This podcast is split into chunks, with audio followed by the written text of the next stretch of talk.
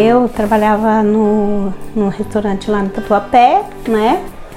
E até que surgiu a oportunidade desde 2004 que eu quis muito vir trabalhar nessa escola porque eu via falar muito bem daqui, né?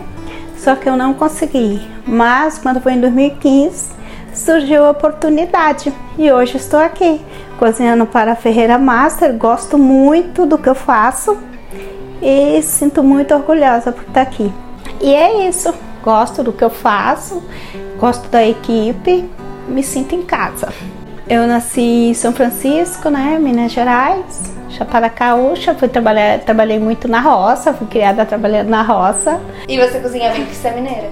Sou mineira, por isso que é, né, os outros que falam que eu cozinho bem, né. Não sei se é verdade ou se é pra me agradar, mas eu tento.